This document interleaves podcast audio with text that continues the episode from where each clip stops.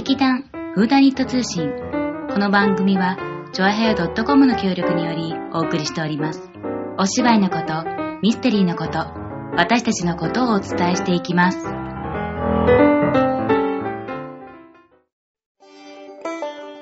がまま座長の今日は何の日？って、あーすいません。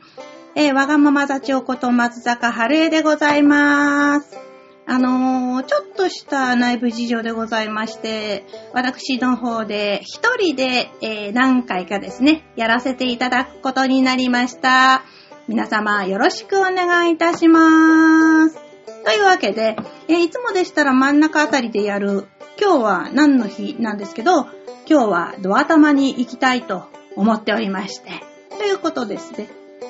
と言いながら、えー私の一年終わってしまいました。いや、何の話かって言いますとね、えー実は私、あの、アメリカンフットボールっていうのが大好きで、で、この間、ついにスーパーボールというものが終わりましてですね、もう9月まで何の楽しみもないという人生を、えー送ることになるんです。いや、そう言っちゃうとね、あのー劇団の人に怒られますけどね、10月に本番あるのに、お前、今そんなこと言ってて、これからどうすんだっていう風に言われるだろうなと思いつつも、つつも、えーやっぱりね、いや、今年のスーパーバウル面白かったですね。ほんと最後の2秒までなんかもうドキドキワクワクという感じで楽しませていただきました。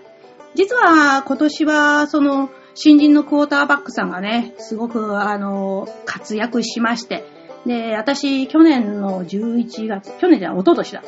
なるか、もう。ね、あの、今年のシーズンに入る前ですね、に、あの、二人の、あの、新人クォーターバックがどれだけ活躍するかっていうのを楽しみにしておりまして、えー、アンドリュー・ラックっていうね、コルツに入った。これは、えー、っと、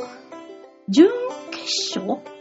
決勝まで行った。うん。スーパーボールに出なかっただけかな。うん。と、あと、あの、ロバート・グリフィン3世っていうね、この今年の二二大、あの、新人クォーターバック。あの、この3世さんがね、最後の方で怪我しちゃいましてね、出ら出られなくなったんですけど、あ、まあいいや。これ話してるとね、これだけで2時間半ほど喋っちゃいそうなので、この話はやめますが、えー、まあ、ついでなんで、えー、テレビになってる、まあ、なんていうかね、その、アメフトの、これが、あの、面白いのが2つほどあるので、ちょっとだけ、あの、やっていいかな。私、えー、あれ？何の音だ、これ？えー、アメフト関連。実はですね、あの、指輪の爪痕っていうのに出てました。ロバート・カルブさんっていう人がいるんですよ。あの、刑事コロンボ。で、その刑事コロンボの中のアリバイのダイヤルっていうのがありまして、これがですね、アメフトのマネージャーが試合中に殺人をしてしまう。ね、試合のそのラジオ中継をね、こう、電話で流して、で、僕は今、えーここにいるんだけれども、試合会場にいるんだけれども、君はどうこうこうこうなっていうのをアリバイにしようというようなことをやった。これもすごくよくできた話だったんですけど、それとですね、あとはね、私が大好きなのは、えーと、ディズニーさんの映画なんですけどね、栄光へのタッチダウンっていうね、これ絶対見てください。あのー、すごい面白い、あの、実際にあった話のんでね、栄光へのタッチダウンです。ぜひとも。とい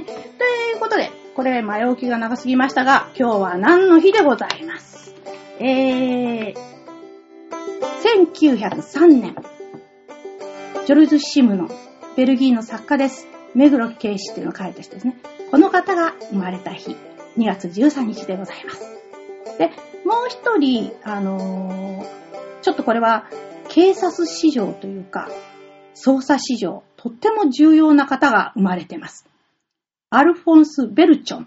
て方なんですけど、えー1853年から1914年の方なんですね。で、この人がですね、鑑識、つまり、あの被害者が誰かというのを特定したり、それから犯人が誰かというのを特定する方法っていうのを初めて考えた人なんですね。で、ちょっとこの人については後でゆっくり話させていただくということにしまして、えー、前半この辺で終わり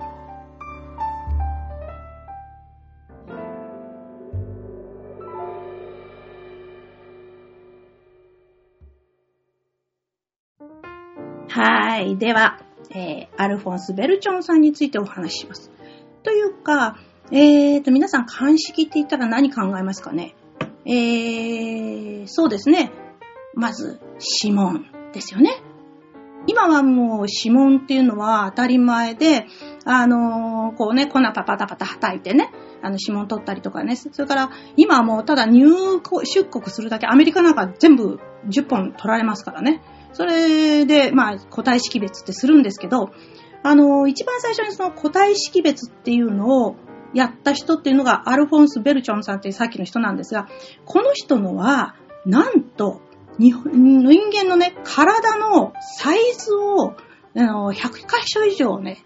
測るっていうので、えー、個体識別をしようということで、例えば目と目の間の長さとか、鼻の長さとか、指の長さとか、太さとか、そういうのを全部数値に表して、それを全部表して、それで、その、この人はこの人っていうのをやろうっていうのを始めたんですよ。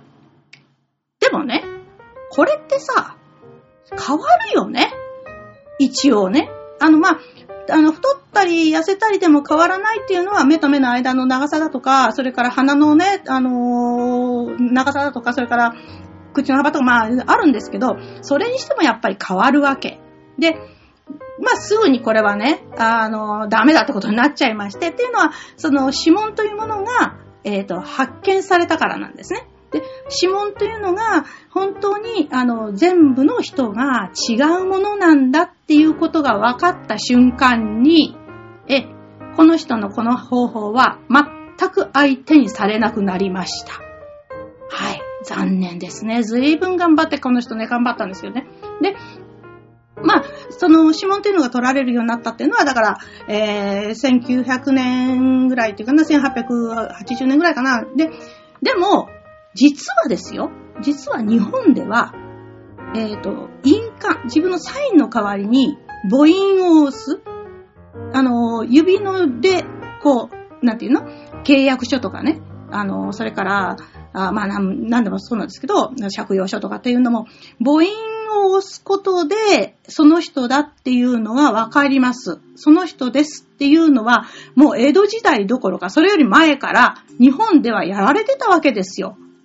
まあ、江戸時代始まったのが関ヶ原が1600年ですからね。アルフォンス・ベルチャーさんが生まれるよりも250年も前ってことですか？えー、ねえ、日本の人頭良かったんだよね。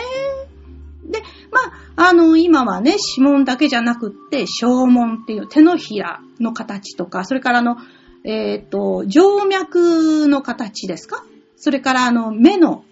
目をこう見るとね、こう、なんか、わかるっていうんで、こう、目をこうなんか、ピコってこうやって当てて、で、その、それが鍵になってるとかね、そういうような個体識別がいっぱいになってきちゃったんですけど、実際の話、本当に、あのー、向こうでは、っていうことは日本じゃなくて、まあ、向こうではヨーロッパとかアメリカとか、まあそういうとこですけども、そこでは指紋が全員違うっていうのは知らなかったんだよね。1850年ぐらいまでは。ね。日本人って頭良かったよね。で、えー、今ですね、えー、もともとあの、指紋取るのにっていうのは、あの、なんか銀色の粉をね、パタパタパタパタして、で、それをハケで、パパパパパパパパってこうやってね、残ったところをね、こう、セロテープみたいなんでピヤッとこうやって、あの、やるっていうのはね、あの、よく、あの、テレビでやってたりしますけど、今は、あのー、ある、あれはもともとアルミの粉だったんですけど、今はアルミじゃなくてもっとね、あの別のものを使ってるらしいです。もっと綺麗に取れるらしいです。で、あのー昔は本当にあの、こう残ってるのが油の跡をこう出てやってたんで、本当にこう、なんていうの、古くなってしまうと取れにくくなったりしてたんですけど、今は割とね、あの、すごく古くっても、ちゃんと、えっ、と、取れるらしいですよ。で、なんか、それだけじゃなくって、のこう、跡がね、ずっとこう、光って見えたりとかするらしくって。ね。で、まあ、あの、鑑識って言いますとね、他にもいろんなことをやりますよね。えっ、と、よく言われてるやつって、あの、銃を特定するやつってあるでしょ？あの、条根って言うんですけど、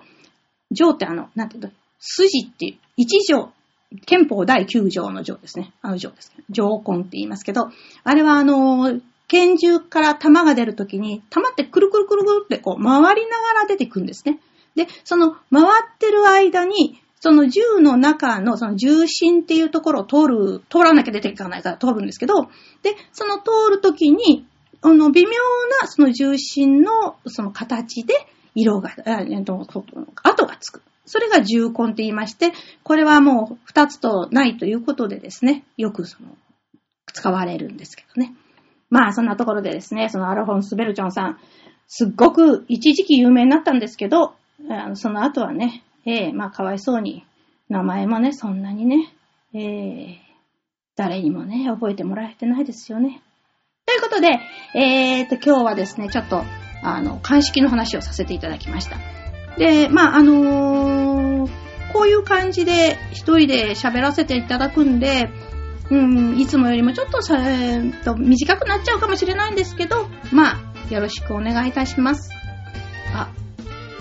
あ、めぐれの話何もしてなかったな。いっか。じゃ、またね